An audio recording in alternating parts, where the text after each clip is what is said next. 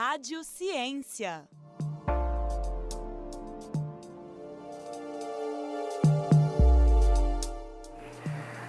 Olá, bem-vindos ao Rádio Ciência. Meu nome é Alexandre Coelho, sou estudante de jornalismo pela Universidade Federal de Ouro Preto e hoje os nossos entrevistados são os autores do livro O uso dos jogos de tabuleiro e do e-portfólio do corpo brincante no processo educativo, publicado no mês de outubro de 2020 pela editora CRV. A partir disso, vamos discutir a importância de formas alternativas de aprendizagem com o desenvolvimento de jogos educativos. Antes de começar, vamos conhecer os nossos convidados. Hoje contamos com a presença da pesquisadora Márcia Ambrosio, que é doutora em Educação pela Universidade Federal de Minas Gerais, com pós-doutorado pela Universidade de Barcelona. É professora associada no DEET da UFOP e seus temas de estudos, pesquisas no CMPq e FAPEMIG, que resultaram em publicações em livros, artigos e cadernos didáticos. São avaliação e autoavaliação, portfólio e e-portfólio, metacognição no ensino superior, mediação tecnológica e relação pedagógica no AVA, jogos didáticos, dentre outros. Professora, seja muito bem-vinda e obrigado por aceitar o convite. Eu que agradeço, Alexandre. Nosso segundo convidado de hoje é Eduardo Mognon Ferreira. Ele é mestre em ensino de História pela Universidade Federal de Ouro Preto. Suas pesquisas e publicações estão centradas na área de educação, com ênfase em ensino-aprendizagem, no uso dos jogos como recursos didáticos interdisciplinares no ensino da história da África. É atualmente pesquisador da FAPEMIG e criou jogos de tabuleiros que discutem o feudalismo, a Primeira Guerra Mundial, sustentabilidade e gênero. Professor, seja muito bem-vindo e obrigado por aceitar o convite. Eu que agradeço, Alexandre. Muito obrigado. Para iniciar a nossa conversa, eu gostaria que vocês comentassem, começando pela Márcia, sobre as pesquisas que vocês produzem a respeito do desenvolvimento de jogos educativos e pedagógicos para as crianças. Uma alegria que estou aqui hoje conversando com o Alexandre, na articulação aqui com o Eduardo, que somos autores na, nesta obra que foi é, situada aqui pelo Alexandre. Nós estamos em parceria há um tempo, eu e o Eduardo, desde 2014, nós nos conhecemos, o Eduardo estava fazendo a apresentação dos jogos é, numa, numa, escola em Mariana, e eu estava fazendo um outro, dando um outro curso é, também em Mariana, e nós nos conhecemos lá. Desde então, nós estamos trabalhando juntos, pensando né, a, a ideia de refletir sobre os jogos, a construção do conhecimento, é, abordagens metodológicas diferentes e diversificadas. Na época, eu trabalhava com jogos e brincadeiras em várias oficinas, e aí nós fizemos uma articulação de desejos, de concepções de educação é, e também de muita energia produtiva. Eu e Eduardo somos duas pessoas que nos integramos nesse, no sentido de de pensar uma didática brincante, lúdica. Então, nesse sentido, é porque nós, nos, nós articulamos né, a nossa concepção de ideia e também a nossa, a, nossa forma de agir e de pensar. Mas nos os jogos que nós estamos trabalhando aqui, Alexandre, em especial, são jogos é, que foram publicados para adolescentes e jovens brincarem, né? É, né, Eduardo, estão mais voltados para a pré-adolescência, a adolescência e a juventude, né, e os adultos em si. Depois a gente vai explicar por quê, tá bem? Então, queria agradecer o convite, né, a oportunidade de a gente estar participando desse podcast. Ele até comentava com o Alexandre antes da gravação que é muito importante a gente tentar usar algumas dessas ferramentas que a universidade nos proporciona para tentar divulgar trabalhos que têm interesse coletivo, interesse público, né?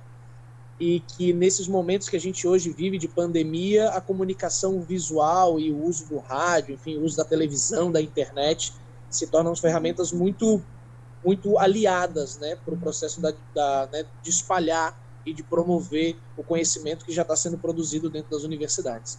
E eu acho que a Márcia mais ou menos apresentou muito bem, foi um encontro que a gente teve assim meio que inesperado, lá na, na prefeitura de Mariana, mas que nos conectou de uma maneira tão incrível que já se passam aí bons anos, né, boas primaveras que a gente já está desenvolvendo e construindo um trabalho que nos orgulha muito, eu acho, que a princípio uma coisa nos orgulha muito, porque ele fala da nossa essência, ele fala de quem a gente é, aquilo que a gente acredita, o tipo de educação que a gente acredita. Então, esse, eu acho que esse projeto é muito legal.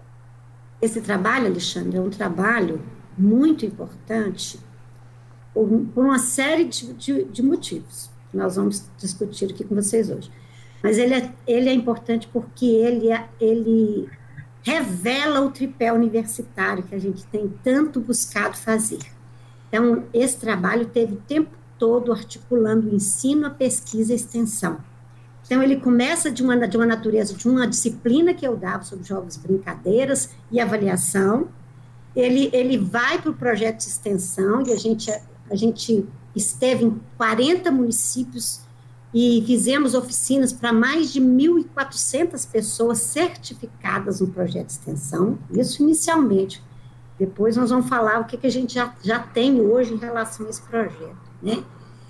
E, e ele vai para a pesquisa quando ele, ele vira um projeto que a FAPEMIG né, aprovou é, para ser naquele um projeto de pesquisa universal, né, no edital universal, para nós fomos, o nosso projeto foi aprovado e com uma grande, é, uma dimensão muito grande de, de, de, de articulação, que nós produzimos um caderno, né, que fala da concepção de jogos, concepções que nós também criamos e elaboramos, né? Nossa, uma concepção nossa de portfólio, é portfólio inédita, é, totalmente autoral, né?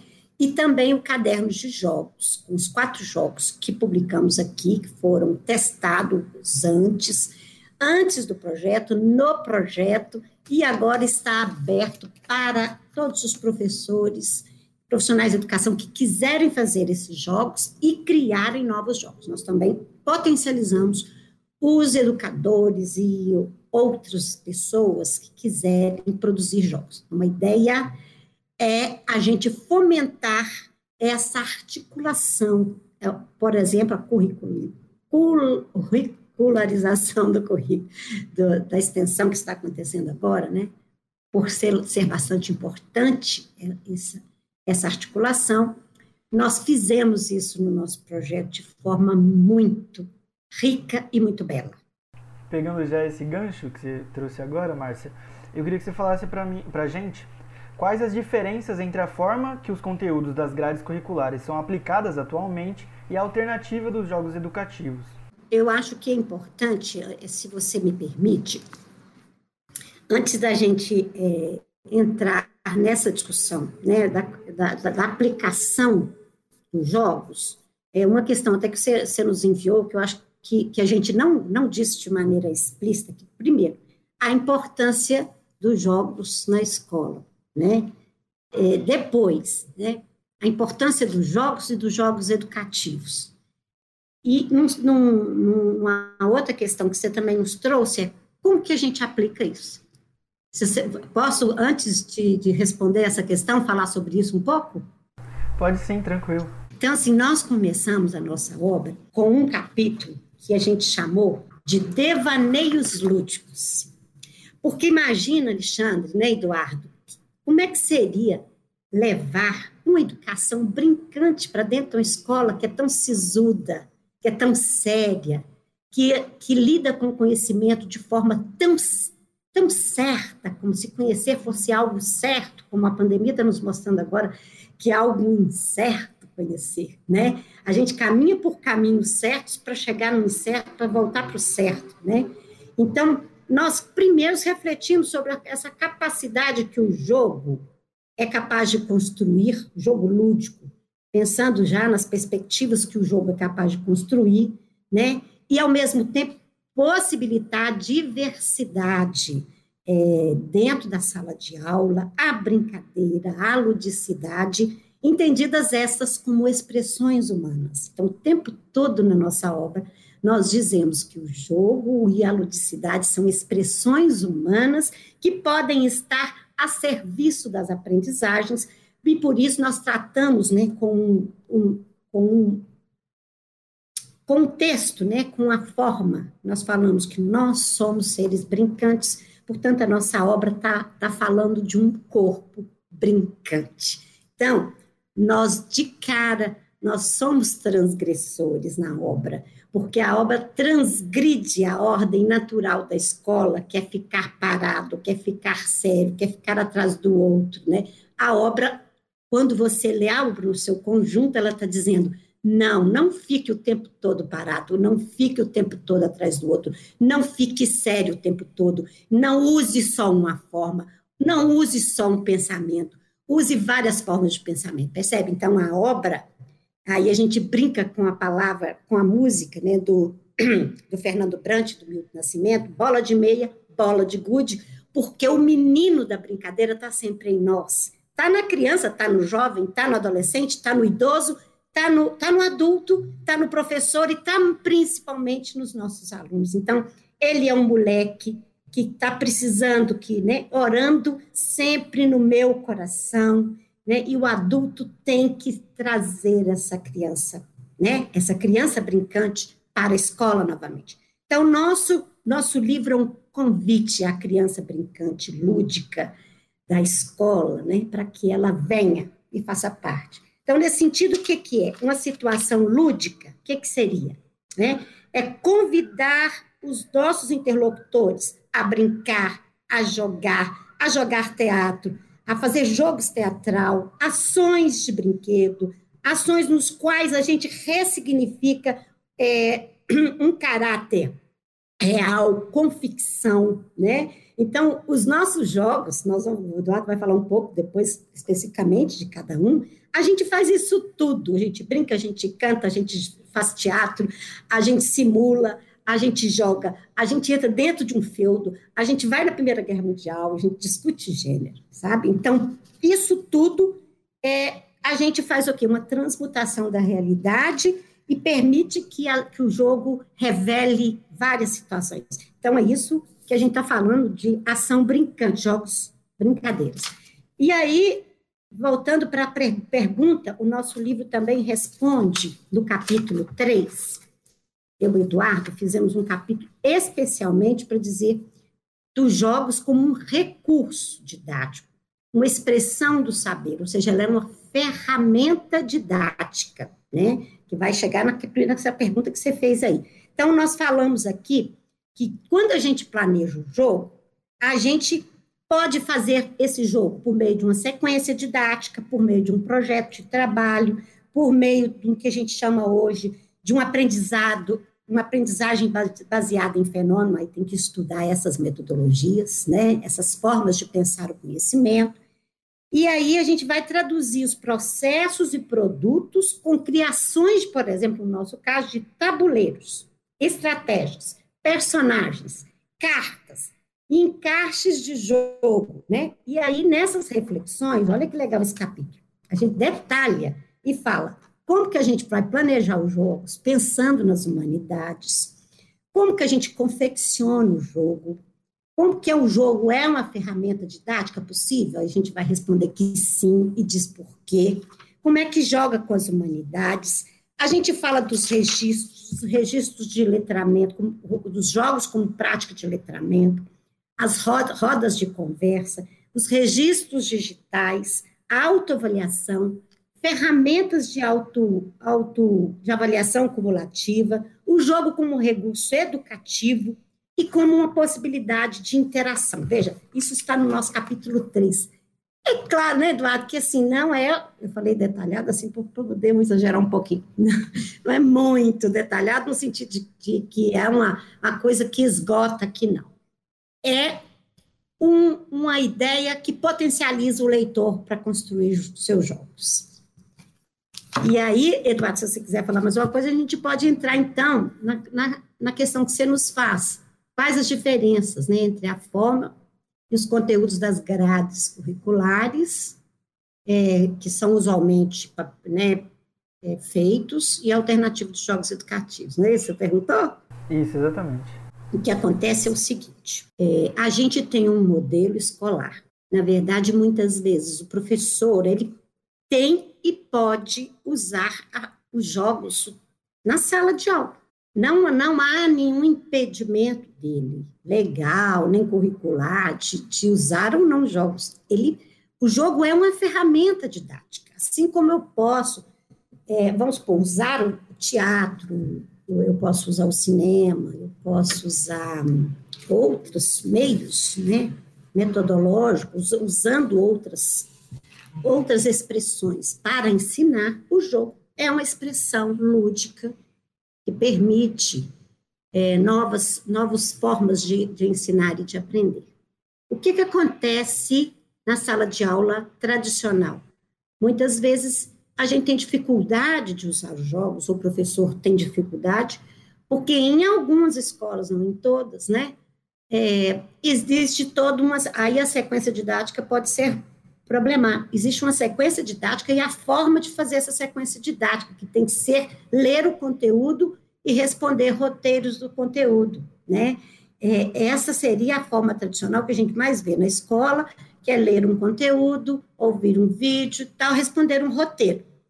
Nossa proposta é que você pode fazer a leitura dos conteúdos em formas de jogos, né? Então, por exemplo, Eduardo, ele criou um jogo que chama é, Entre Trincheiras, um exemplo ele aqui.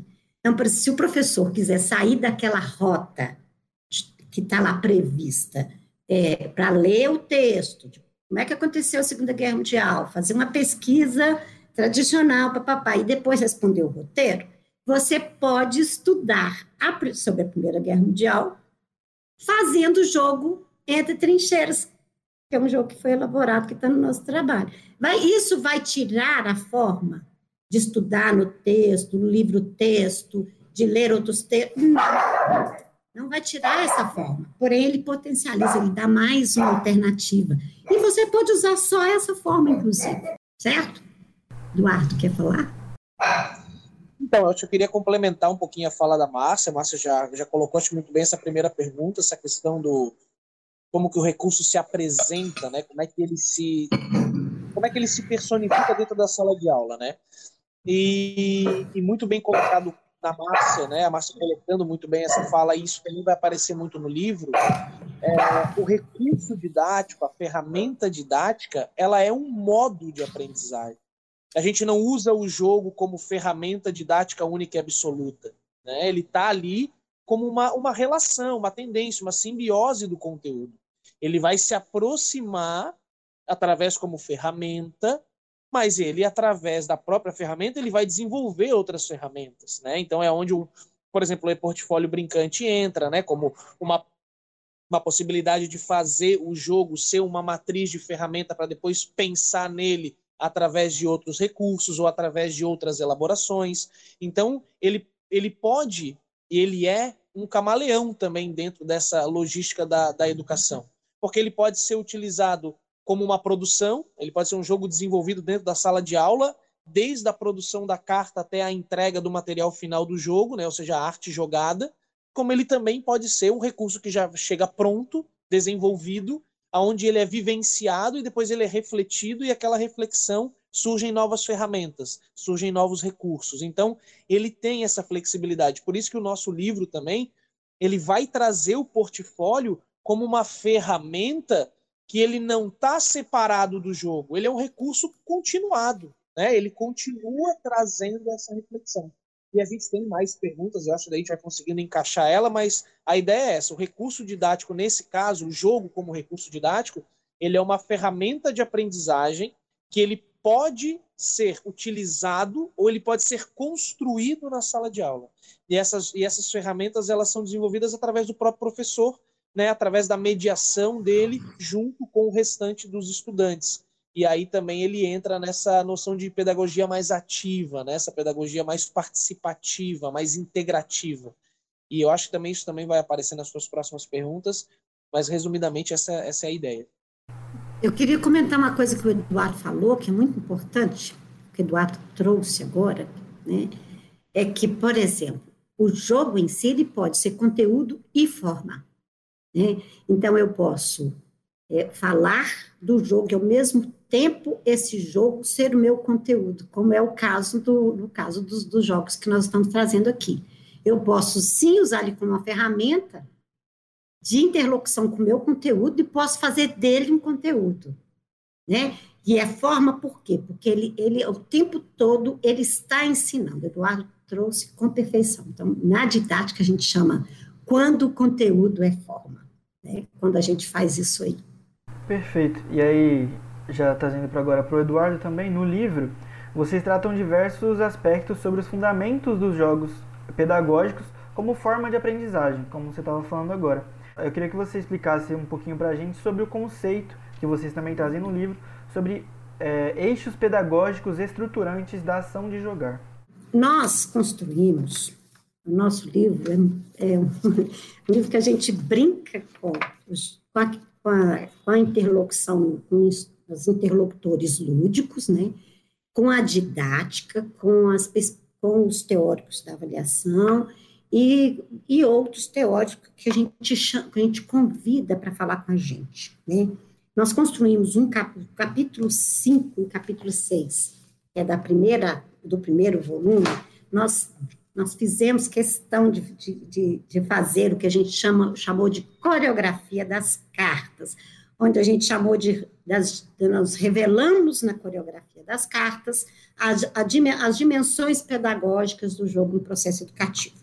Então, usando aí, é, indo ao encontro do que o Eduardo colocou antes, em relação a todo o conjunto que o jogo pode, nosso jogo, nossos jogos podem produzir, nós falamos que, nós chamamos isso que você chama de eixo estruturante, de coreografia das cartas, né? Dizendo que, ao jogar, né, nós colocamos em cena umas jogabilidades complexas e múltiplas. Então, esse é um eixo. O outro, o jogo pode criar pontes para empatia. Né? O outro eixo, jogando, a gente cria a possibilidade de, da interdisciplinaridade e da formação humana. Porque o jogo ele cria a experiência, ele, ele promove a experiência, a coparticipação, e, ao mesmo tempo, ao provocar essa experiência, nós estamos falando aí de um sino globalizado. E permite registros que, ao mesmo tempo, de todas as naturezas, promovem a metacognição. Olha, o que, a gente vai fazer? A gente vai explicar e vai dando exemplo do que, que seriam as, essas cartas que promovem as multiplicidades, as jogabilidades complexas e múltiplas, dando ideia, por exemplo, de quando os, os, meninos estão jogando, os jovens estão jogando, o jogo feudório, entre trincheiras, né? Então, imagine que quando esses, esses alunos estão ali jogando, pensa na quantidade de, eh, de ideias que eles têm que fazer interlocuções, além de ter que, que manusear as cartas e os jogos. Depois o Eduardo pode falar um pouco mais disso, viu? Ah, na dimensão é, do processo metacognitivo, nós trouxemos um, um, eixo da metacognição dizendo que, é quer dizer, o tempo todo, quando ele é levado a pensar, é levado a agir, é levado a refletir, ele está saindo de, de processos é, talvez básicos da metacognição, como a, a, primeiro ele vai sendo estimulado a falar, até uma reflexão mais abstrata e mais complexa. Né, né Eduardo? O jogo, os jogos vão permitindo isso, em especial os nossos jogos, eles permitem essa, essa cognição que ele vai sair da dependência do outro e vai poder falar sobre si é, numa autopercepção e numa autorregulação, porque eles vão ter que chegar nesse movimento, né? Depois a gente fala que essas pontes para empatia, né? A gente usou esta, esta, esse, essa palavra é, numa, numa palavra de, na necessidade mesmo de pensar no outro e com o outro. Então, sim, o jogo ele permite essa ideia de criar possibilidades, mas de relacionar com o outro é, nas atitudes, nos conceitos. Então, portanto, o jogo permite a ideia das, da, da percepção conceitual, da, do desenvolvimento atitudinal e do desenvolvimento procedimental. Aí a gente usando Cesar Coll e Antônio Zabala, que nos ajuda a pensar nas, nas estratégias didáticas de desenvolvimento. E, e na, são quatro dimensões. Na, nas dimensões, por exemplo, das questões humanas que, que refletem-se por meio da interdisciplinaridade. Os nossos jogos são complexos e, e têm múltiplos temas e os temas convergem, podem convergir, podem divergir, mas eles estão interrelacionados. Então, portanto, os nossos jogos são interdisciplinares, né? Isso é extremamente importante na escola. E, por fim, né, é, esse capítulo, né, eu acho que vale a pena vocês consultarem depois. Por fim, como o já lembrou, é um processo que ele vai estimulando o registro o tempo todo. Portanto, esse registro nós chamamos de e-portfólio. O e-portfólio que deixamos registrado num site que nós criamos, que chama e-portfólio do corpo brincante, depois nas outras perguntas nós vamos falar disso, e a gente, os alunos, vão, vão registrando e, ao mesmo tempo, refletindo sobre isso, que podendo, podendo criar um portfólio de jogos, manuais ou físicos ou digitais. Eduardo, com você. Perfeito, Márcia. É, eu acho que essa, essa segunda pergunta, ela, ela contempla mais essa parte da, de como que isso se aplica dentro da escola, né? Como é que essa realidade, ela, ela se dá dentro de um, um mundo escolar, assim, bem diferente do que a gente escreve, né? Porque quando a gente vai ali se aprofundar nos conteúdos, mesmo que eles sejam baseados na prática da realidade, eles de alguma maneira não traduzem de fato o que acontece dentro do espaço escolar, né? É, a gente quer trazer, claro, o elemento da interdisciplinaridade, a gente quer trazer o elemento dessa multidimensão de conhecimento, essa multiformação, mas é claro que a gente esbarra com uma resistência escolar muito forte dentro dessa padronização que a Márcia trouxe no começo da fala, do enfileiramento, da, de trabalhar dentro de uma conjuntura lógica, de ser atraído através de uma relação muito fechada entre o saber, o ser, essa, essa integralidade, né? Isso é muito acaba sendo uma ferramenta muito, muito pouco utilizada, né? Um recurso pouco utilizado. E quando a gente vai falar dos jogos e ele vira uma ferramenta, a gente abre uma porta, a gente abre um portal de possibilidades que nos fazem pensar que a escola ela poderia ser diferente, né? Ela poderia traduzir melhor essas relações, ela poderia trabalhar melhor esses recursos, ela poderia utilizar o jogo como uma ferramenta mais comum, não só o jogo, né? Acho que tantas outras práticas interdisciplinares. E muitas vezes ela não faz, né? Ela não aciona. E aí isso cria um déficit, né? cria uma, uma, uma marca que a gente tenta tirar no livro, né? trazendo a possibilidade de pensar essas multiculturas, essas multirelações, esses processos de conhecimento contínuo e mútuo, né? que eu acho que o livro ele tenta aproximar o leitor disso. Né? Olha, a gente pode falar sobre isso e isso pode ser possível. A gente consegue falar de gênero jogando no tabuleiro. A gente consegue discutir Primeira Guerra Mundial se escondendo atrás das carteiras e lançando bombas. Né? A gente consegue falar sobre isso sem necessariamente utilizar os mesmos recursos que a gente já viveu. Aí eu queria que vocês falassem, já comentaram um pouquinho, né? Mas queria que vocês falassem agora sobre quais jogos vocês já desenvolveram e quais eram os objetivos de cada um. Perfeito. Então acho que eu vou assumir um pouquinho essa fala, né? Iniciar. Na verdade, a gente já teve alguns jogos que a gente desenvolveu, outros que já foram até. já estão basicamente desenvolvidos, mas eles não chegaram é, no ponto de finalizar, né? Assim, eles não foram entregues. Mas assim, os principais que nós trabalhamos hoje, que eles estão incluídos na aba do, do livro, a gente tem jogos que discutem gênero e sexualidade, que é o caso do Entre Gêneros a gente tem o do Entre as Trincheiras, que discute a questão da Primeira Guerra Mundial e as suas consequências, tanto sociais, né, e as questões também oficiais voltadas para a situação da, da consequência da guerra e as relações que a guerra trouxe para a gente emocionalmente, psicologicamente, fisicamente, estruturalmente. A gente tem um outro jogo também que a gente discute sustentabilidade, né, que é para discutir a questão desses pontos da, da dessa questão da, da que a gente está vivendo hoje, né, do aquecimento global, derretimento de geleira, emissão de gases de uma maneira né, desproporcional, questão do desmatamento. Então, tudo isso a gente também traz num jogo sobre sustentabilidade, que é uma área um pouco mais interativa, assim, onde a gente faz um jogo mais de de um, é um tabuleiro, né? Mas é um jogo que trabalha mais essas, essas um jogo mais de gincana, onde tem essas perspectivas de, de trabalhar esse recurso de uma maneira mais lúdica e mais diversificada. A gente tem jogos também que misturam movimento, por exemplo, a questão do, do Entre as Trincheiras, ele também tem uma parte totalmente veiculada a movimento, porque você tem é, o uso do, do recurso de lançar a bomba, de se esconder, então tu também tem essa movimentação, né? Diferentemente, por exemplo, do, do Entre Gêneros, que é um jogo mais de equipe, de tabuleiro, onde você está mais ao redor do tabuleiro, você não se movimenta tanto, né?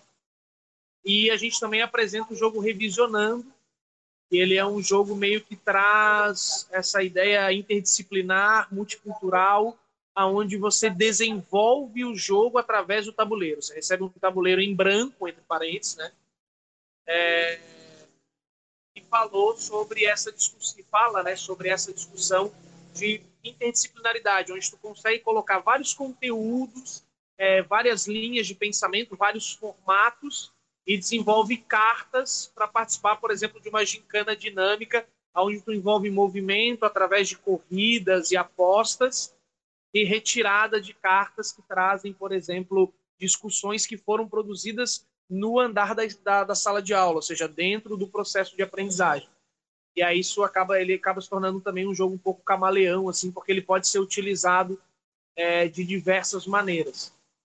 E, e esses jogos, eles têm temáticas diferentes, mas eles também têm logísticas diferentes, eles também têm ações, plataformas diferentes, eles não atuam dentro da mesma mecânica, né? Então tu tem mesmo que muitos deles trabalham no, na, no formato de tabuleiro, ele não se traduz dentro da mesma mecânica de jogabilidade, ou seja, no momento em que você vai jogar cada um deles, ele traz ferramentas bem específicas é, daquela prática. Ou seja, tem alguns que você vai, por exemplo, ficar toda hora se movimentando, correndo, puxando. Tem outros que você vai ter que criar mais grupos de estudo para desenvolver respostas rápidas. Tem outro que vai necessitar que você você tem uma habilidade de comunicação maior, porque ele vai, vai misturar interações do teatro, interações da mídia de informação, ele vai utilizar recursos coletivos e individuais. Então, ele a ideia é que ele seja bem pluralista, né? ele não se limite a trabalhar através de uma única centelha, de uma única visão de jogos, né?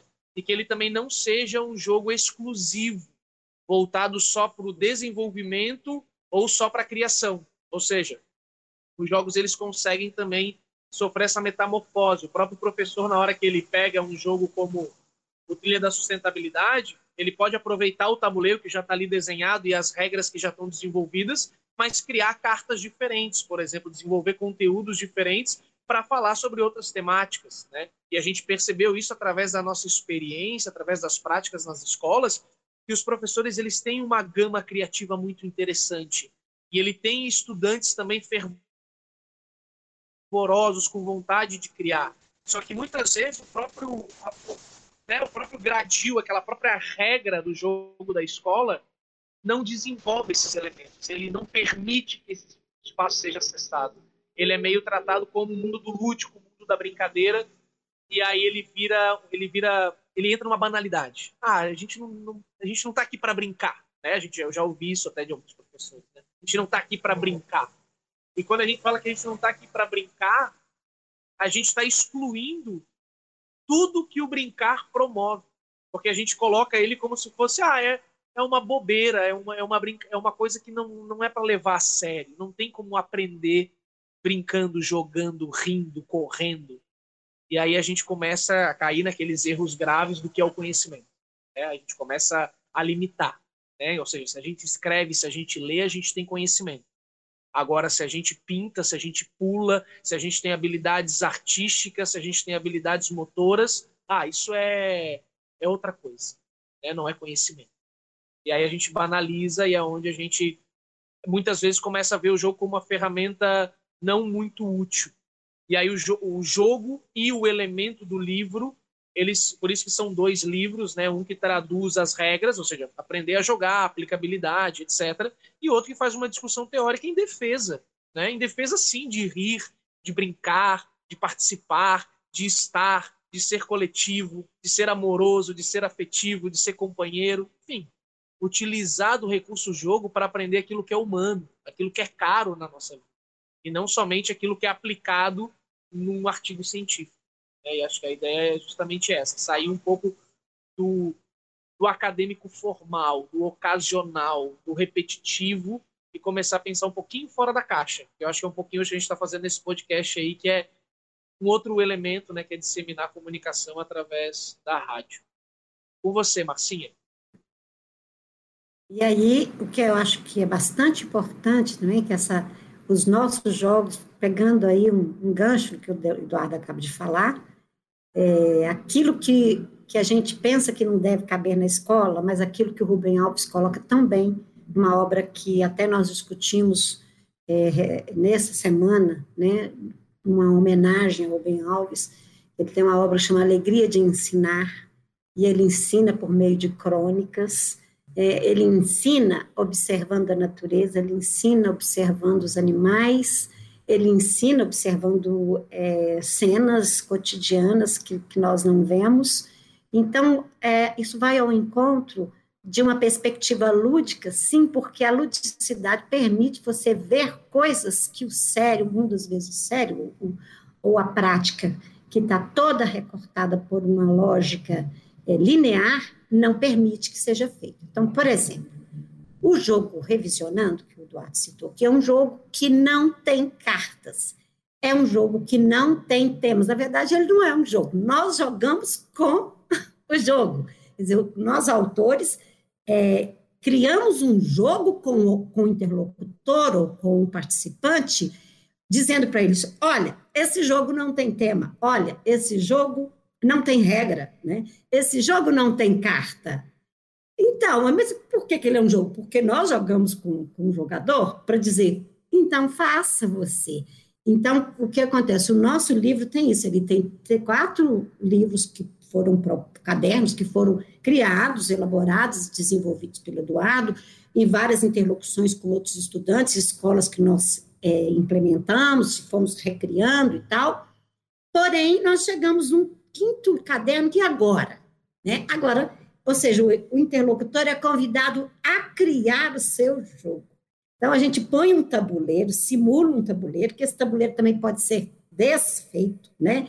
é uma ideia, uma imagem, que diz de uma imagem, e ali sim a gente estimula o que a gente chama, né, que a gente tem um autor que a gente usa muito, que é o Fernando Hernandes, que trabalha com pedagogia de projetos, tem outros, né, gente? A gente poderia colocar aqui o Sacristã, que vai desenvolver essa lógica, o, o, e outros autores que vão desenvolver a lógica do projeto de trabalho.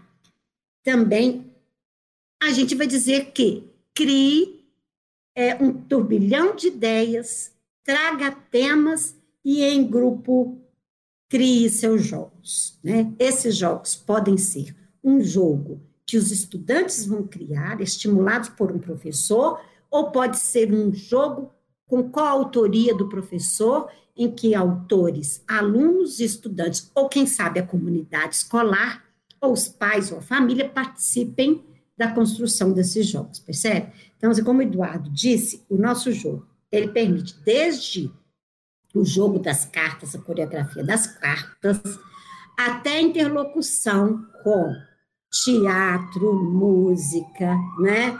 É, brincadeira, outros tipos de movimento diferentes, porque ele vai fazer uma, uma, uma jogada de saberes, que a gente chama assim, usando uma multiplicidade de movimentos. Portanto, em síntese, a gente poderia dizer que o nosso, a nossa, a nossa, o nosso projeto, nosso livro, nossa obra, os nossos jogos estimulam o movimento. E o movimento estimula as aprendizagens, né? A metacognição. Certo? Agora, trazendo em relação ao feedback que vocês têm, Márcia, eu queria que você eh, contasse para a gente sobre os retornos pedagógicos que vocês obtiveram com esses jogos.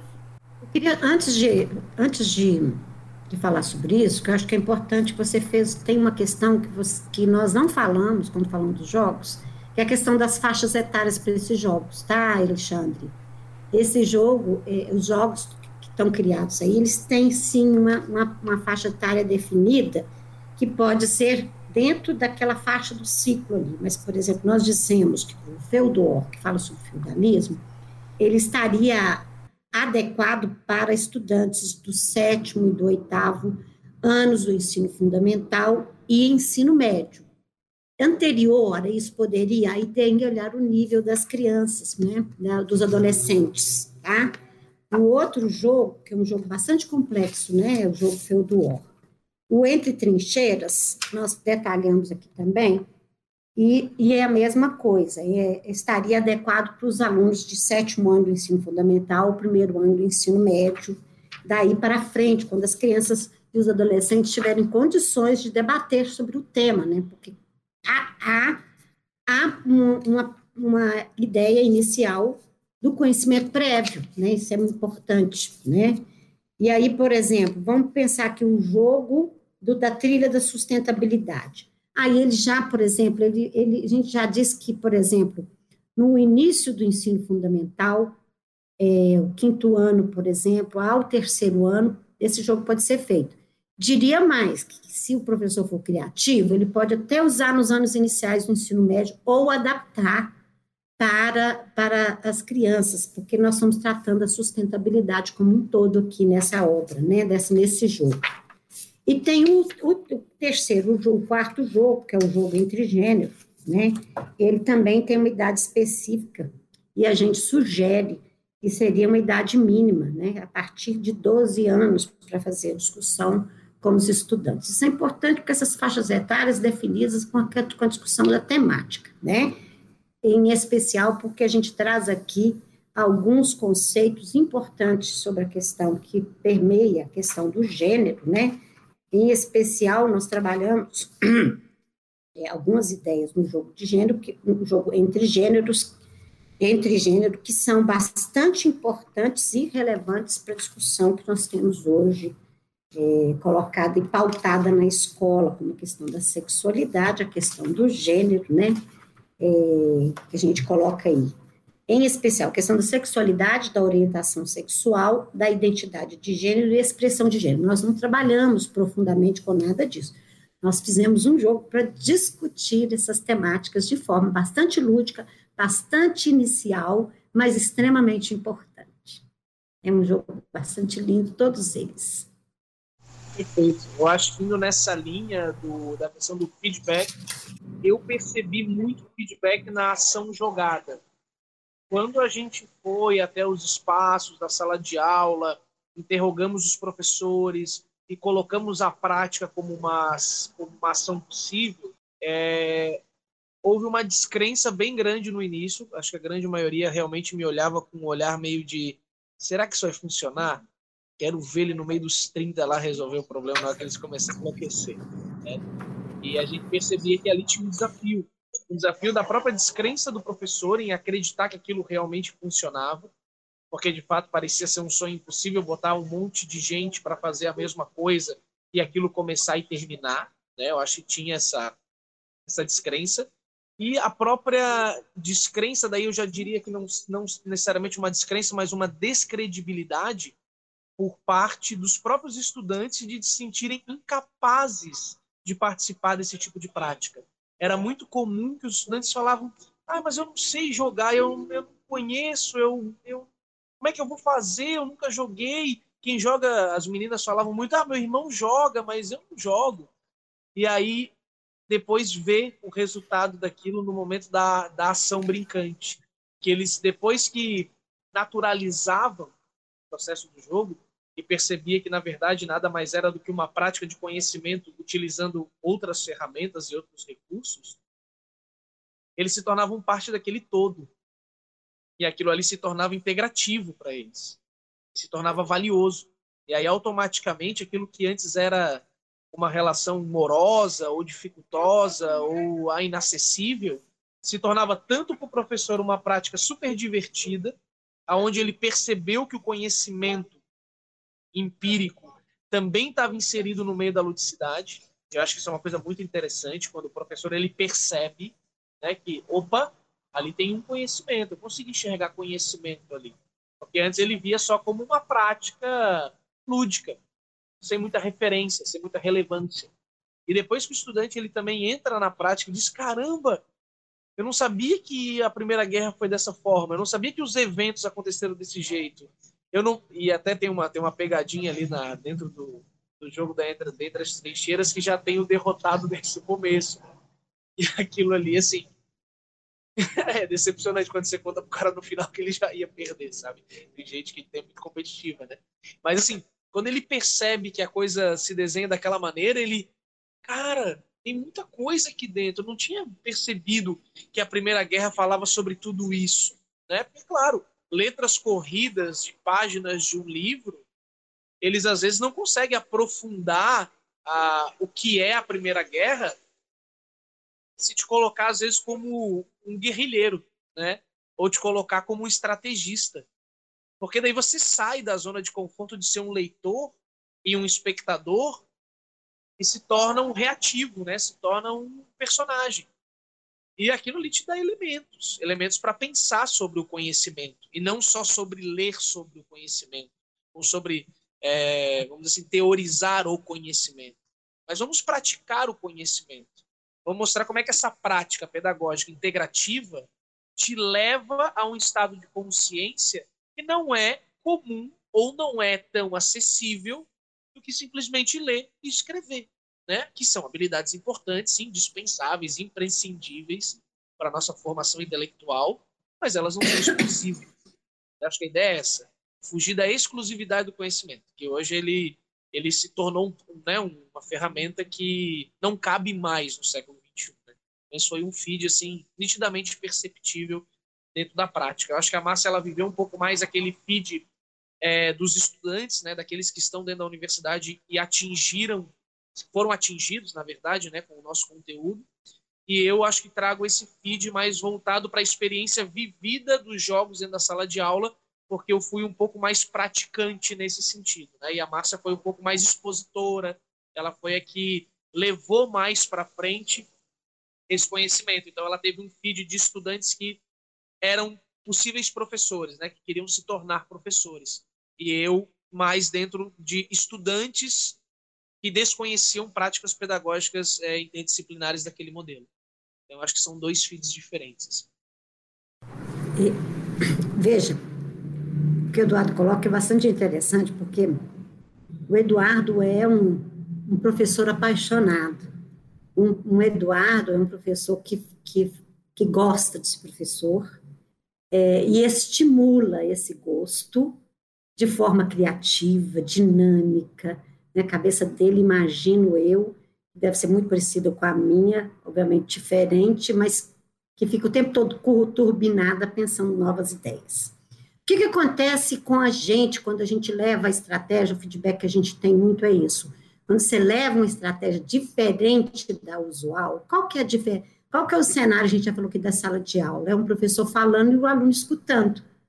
Então, quando você move, move, é, pensa um cenário diferente, onde os alunos têm que pensar junto, têm que criar estratégias, eles também resistem, o que o Eduardo colocou, eles também resistem porque pensar dá trabalho, criar dá trabalho, criar é, é, é, você precisa, quando a gente está falando que ele desenvolve a metacognição, porque ele precisa pensar estratégia, precisa pensar cartas, ele precisa pensar no caso, ou das cartas já criadas, então ele precisa elaborar sobre o que foi elaborado, né? Mas de forma dinâmica, não é ler e responder. Ele tem que ler, por exemplo, igual o Eduardo falou, no, no jogo, é, no jogo entre trincheiras, cria-se, reproduz-se algumas simulações, digamos assim, de guerra, né? de guerra. Então, imagina, os estudantes brincando, né? De, de jogar bomba um no outro, mas ao mesmo tempo tendo que deliberar sobre é, é, quais estratégias vão usar naquele movimento ali, né? Naquele movimento que eles estão determinando. Agora, isso é difícil, difícil para o professor ter que entrar e desenvolver, que ele terá que pensar uma estratégia dinâmica, que é o que a gente está falando, mas ao mesmo tempo ter é, saber sobre o conteúdo e o aluno tem que ser, digamos assim, é, convidado, mas ele tem que ser estimulado a gostar dessa experiência. Então, a gente tem esse tipo de feedback. A gente tem um, um tipo de docente que que prefere talvez ficar na zona de conforto, que é o que a gente já sabe como é a docência vai levada, né, entre os livros textos, os roteiros, tem os que vão vão criar e vão e vão estabelecer um, um novo possibilidade, tem os alunos que rejeitam. Então, por exemplo, eu te dou um feedback recente.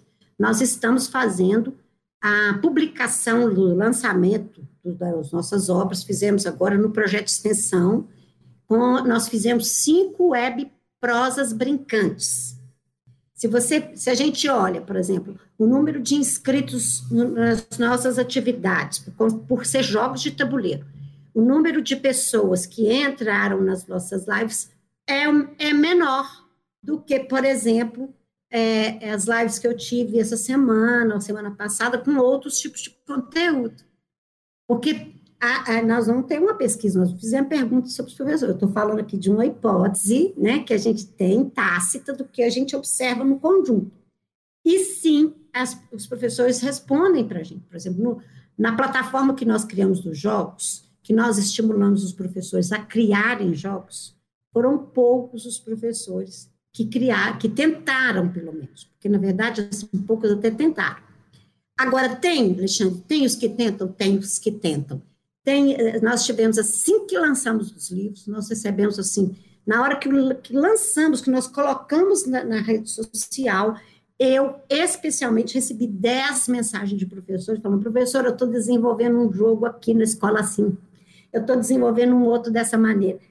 Mas são, não são muitos, mas são, mas, é, mas temos, temos esse retorno, tá? Perfeito. E aí eu queria também trazer para vocês e perguntar agora se existem tipos de assuntos, disciplinas e abordagens que são mais condizentes com o desenvolvimento dos jogos pedagógicos. Alguma disciplina que seja mais fácil de produzir jogos, outras que não cabem nesse tipo de, de abordagem interdisciplinar.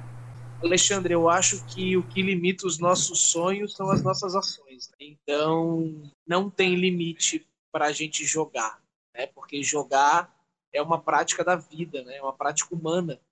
Hoje é uma analogia que às vezes não tem tanto sentido, né? Assim, não está nesse meio pedagógico, mas tem uma inserção. Hoje o, o mercado de jogos no Brasil ele é o terceiro que mais movimenta no Brasil, né, em termos financeiros, é o terceiro maior, né, em termos de lucratividade. É, hoje, mais, né? acho que é, até a última pesquisa que eu vi mais recentemente era o terceiro maior investimento, vamos dizer assim, né, os maiores investimentos estavam na área do, dos jogos. É, a área de tecnologia que trabalha aliada a esses jogos é, não para de crescer e desenvolver. Os jogos de aposta, né, que são jogos de azar, por exemplo, tanto os que, os que são legais e os que são ilegais, movimentam bilhões. Né? Ou seja, jogar é uma prática humana. As pessoas jogam, né?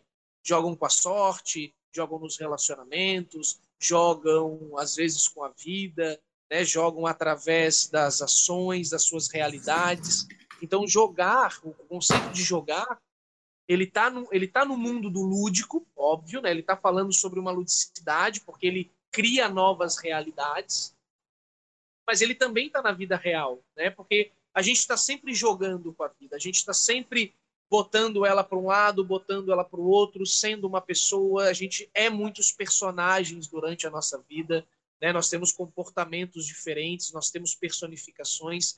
E quando a gente traz o jogo para dentro da sala de aula, a gente só está só tá tentando tirar um pouco daquela sistemática é, quadrada de se aprender. Né? Basicamente, a gente está tentando. Ele, ele diminui o senso de coletividade, ele diminui o senso criativo, ele diminui a, a personificação desse ser pensante em detrimento daquele ser passivo, daquele ser orientado por uma regra maior, daquele ser que é coordenado por uma síntese que se resume todas as coisas de uma maneira muito simplista. Então, o jogo ele é né, essa interação com a vida, ele é esse relacionamento com o viver, mas ele também ele é uma ferramenta do questionar.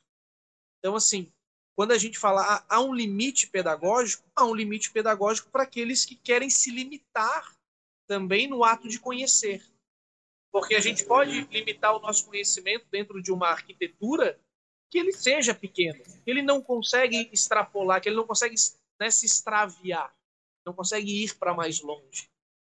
E, e, eu acho então nesse caso o jogo ele não tem um limite. Eu acho que nós temos limites, né? Nós assim como professores nos, limit, nos limitamos a dizer, olha, ah, com isso aqui não tem como, isso aqui não é impossível, né? Como é que a gente vai falar de jogo com matemática? Como é que a gente vai falar de jogo com física? Como é que a gente vai falar de jogo com biologia?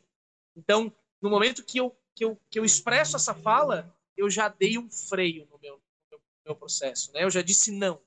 Já disse o meu primeiro não. Porque eu criei um se, se, se, né? Eu acho que esse se, e daí sim, ele é um limitador do conhecimento pedagógico através dos jogos. Agora, trazendo mais para o final, é, vocês já comentaram também, a Márcia principalmente, mas no livro vocês têm essa iniciativa muito bacana que é o e-portfólio brincante, com materiais disponíveis online. Eu queria que vocês falassem um pouquinho mais sobre o que, que é esse e-portfólio e como acessar. Gente, eu, depois eu, você completa, Eduardo. É, nós, nós inicialmente fizemos uma proposta para a FAPEMIG, né, que era muito maior, inclusive, do que esta. É, eu, eu diria assim, brincando, que o Eduardo é meio sem noção e eu também, né? Por quê? Porque, Alexandre, nós prometemos, para você ter uma ideia, no projeto inicial, a criação de um aplicativo, né?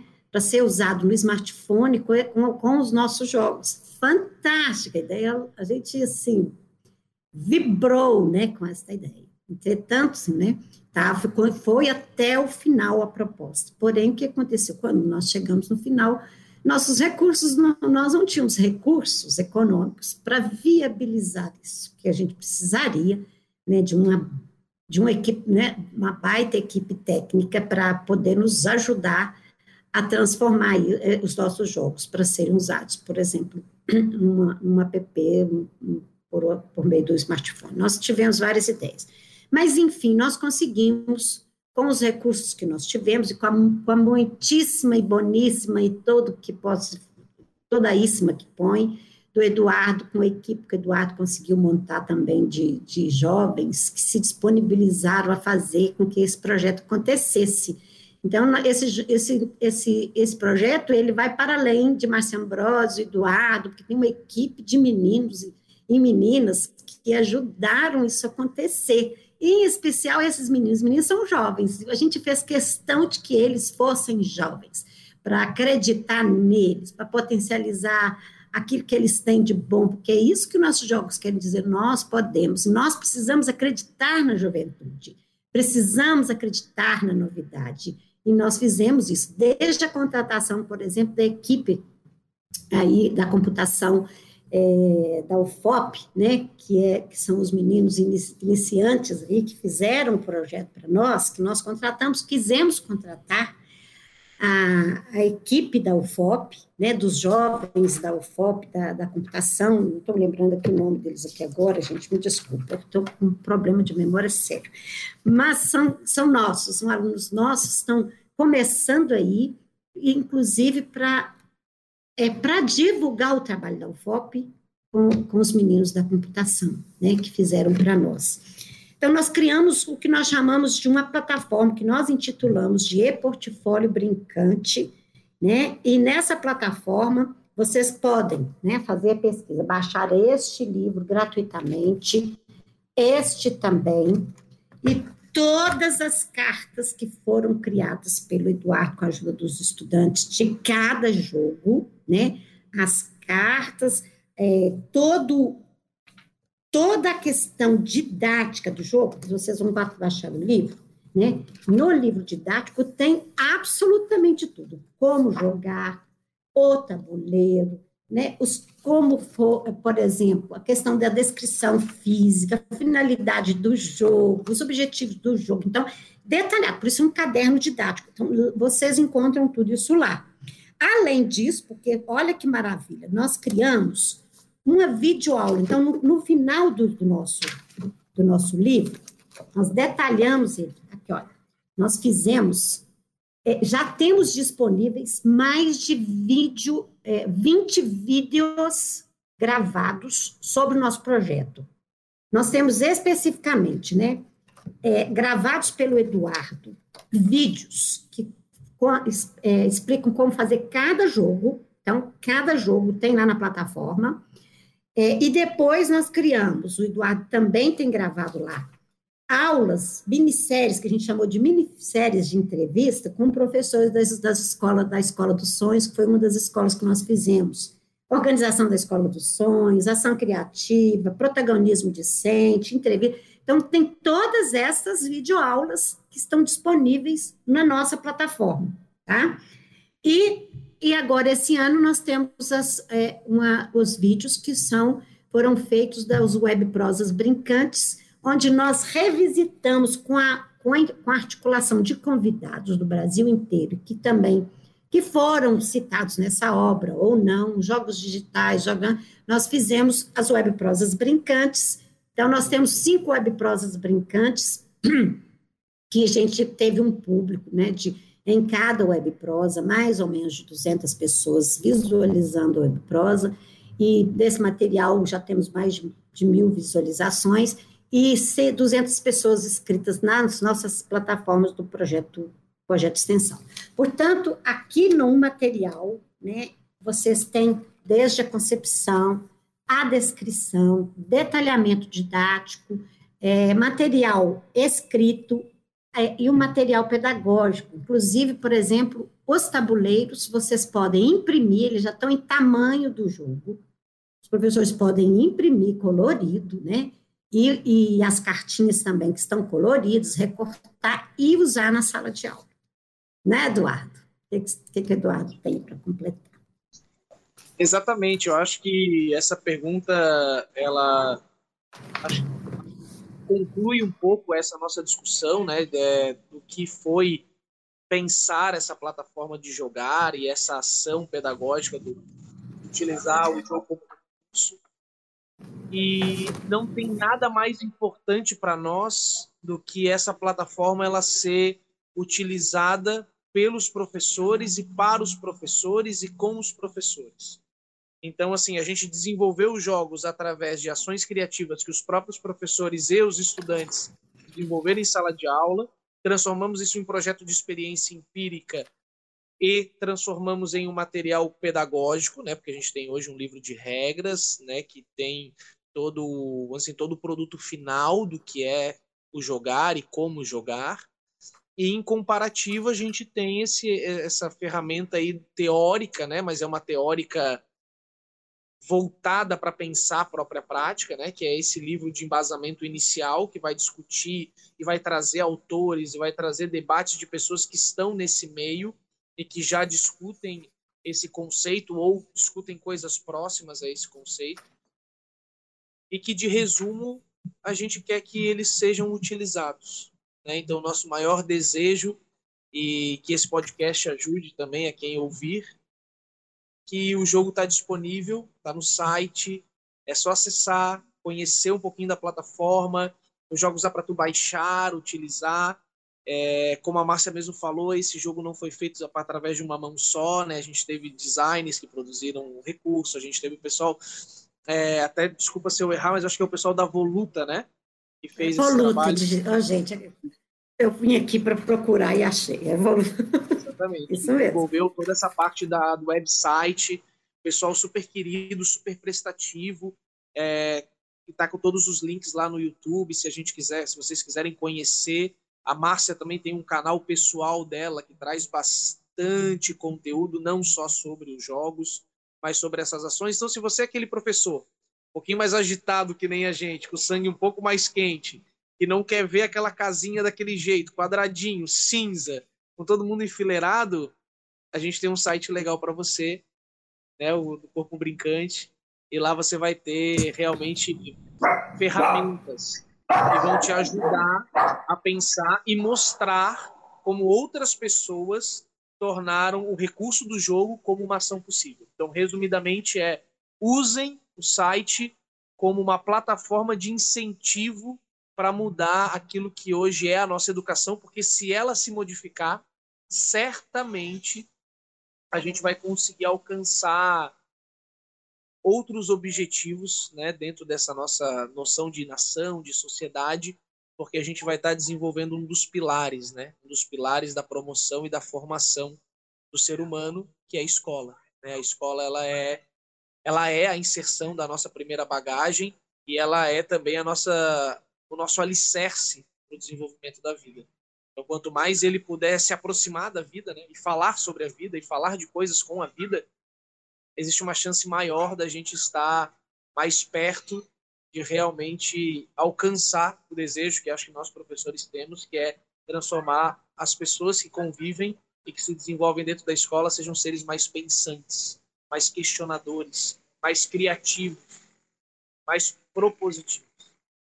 É isso, eu agradeço a oportunidade, Alexandre, de aproveitar para minha fala, agradeço é, o espaço, porque isso realmente traz um, traz um, acho que traz um alento para a gente, né, Márcia, saber que o, que o nosso recurso está sendo procurado, as pessoas de alguma maneira estão nos encontrando e estão nos buscando. Então, eu acho que gratidão é, é, é, a, é minha palavra aqui no, no encerramento da, desse nosso podcast, dessa nossa fala, e que a gente está aberto, né? A gente tem os nossos canais de comunicação, a gente tem as nossas acessibilidades e estamos disponíveis para para mostrar às vezes também como é que esse jogo pode ser pode ser jogado da sala de aula. Então, a gente, só para resumir, né? A Voluta Soluções Digitais, né? Que fez para a gente o nosso website. O, no, o, nome do nosso website é né, e-portfólio do corpo brincante, mas pelo link www.e traço é, underline, né? Não é traço mesmo. corpobrincante.fop.br. É, você tem, tem acesso a todo, tudo isso que nós, nós falamos aqui hoje. Tem o Facebook do Corpo Brincante, né? Nós temos uma página no Facebook que chama do Corpo Brincante, está tá desatualizada, mas nós temos, né? Também temos um canal no YouTube que tem essas videoaulas que nós colocamos aqui. E tem o Instagram também, Instagram é, do Corpo, o Corpo Brincante tudo junto. E tem a minha página no YouTube é, me, né, podem me marcar lá para ativar o sininho, chama Márcia Ambrosio, e lá tem as playlists de gravação de todas as atividades que nós temos feito em relação ao corpo brincante, em relação aos jogos etc. Tá?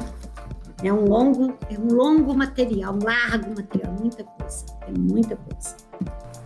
Temos orgulho de dizer que temos muita coisa. Tá certo, é um trabalho muito incrível de vocês. Inclusive, nós da equipe do Rádio Ciência agradecemos novamente a participação de vocês neste episódio. Muito obrigado, Márcio Ambrosio e Eduardo Mognon Ferreira.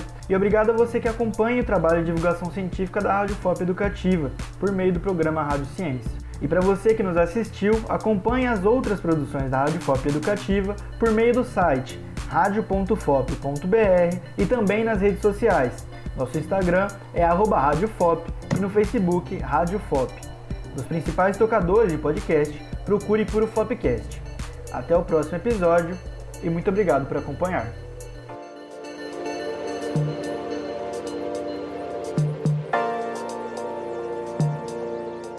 Rádio FOP Educativa 106.3 FM